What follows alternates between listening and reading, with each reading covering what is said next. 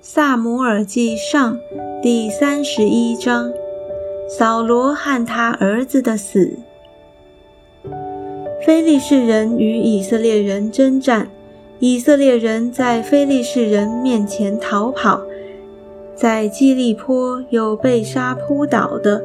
非利士人紧追扫罗和他儿子们，就杀了扫罗的儿子约拿丹、亚比拿达、麦基舒雅，派势甚大。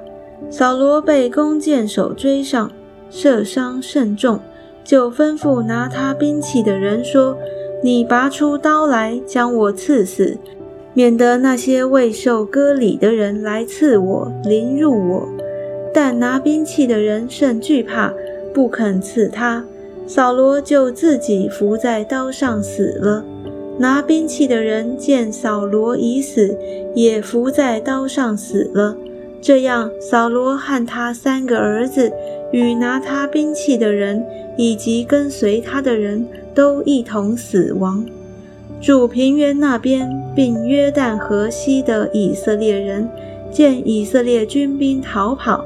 扫罗和他儿子都死了，也就弃城逃跑。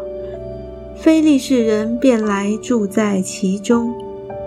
次日，非利士人来剥那被杀之人的衣服，看见扫罗和他三个儿子扑倒在基利坡山，就割下他的首级，剥了他的军装，打发人到非利士地的四境。报信与他们庙里的偶像和众民，又将扫罗的军装放在雅斯他路庙里，将他的尸身钉在博山的城墙上。